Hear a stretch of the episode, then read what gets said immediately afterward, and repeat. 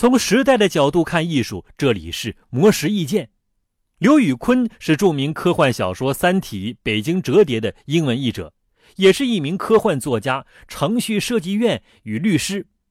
他原创的科幻作品也曾荣获素有“英文科幻艺术界诺贝尔奖”之称的雨果奖和星云奖。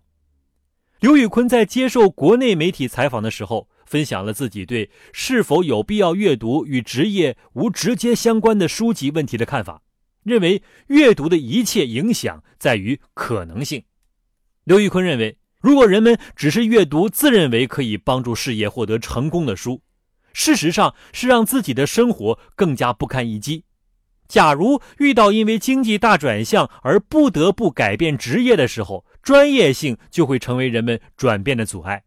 所以，阅读那些并不会立刻有用的信息，实际上是给自己的生命增加可能。即使存在亏损，也是有限的，而长远的回报是无限的。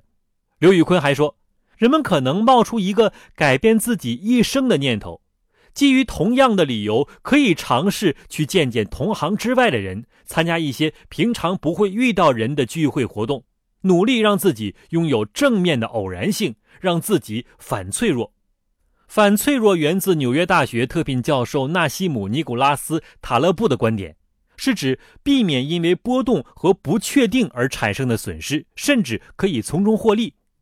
刘宇坤说自己在规划职业生涯和写作项目时，也遵从反脆弱的原则。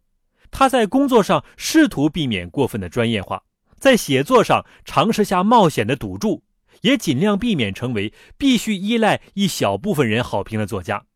他会写自己愿意写的内容，也能调整写出更好的作品。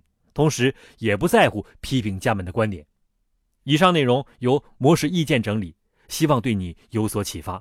模式意见每晚九点准时更新。